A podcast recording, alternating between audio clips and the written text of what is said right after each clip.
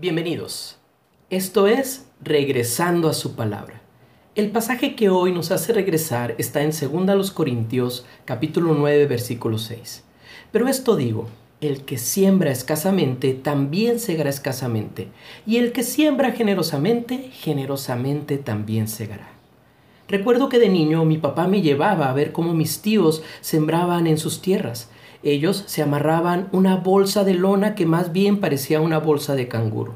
La llenaban de semillas y salían a sembrar. Tiraban las semillas por todas partes. Cuando un agricultor siembra semilla en su campo, parece que la está botando, que la está tirando, parece que se pierde. Pero en realidad no es así. A su tiempo la recupera, con mucho más.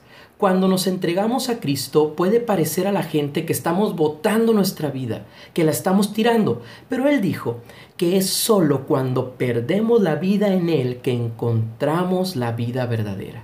Jesús nos enseña a medir nuestras vidas por las pérdidas y no por las ganancias, por los sacrificios y no por la autopreservación, por el tiempo que empleamos en los demás y no en el que usamos en nosotros mismos, por el amor que damos y no por el que recibimos.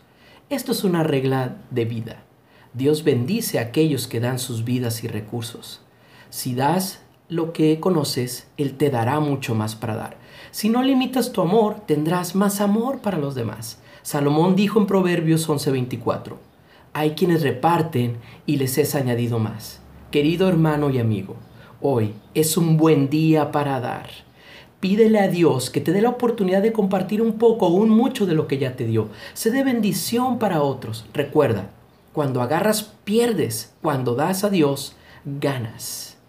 Les habló Eliseo Mayorga, pastor de Casa de Oración en La Paz. Dios les bendiga.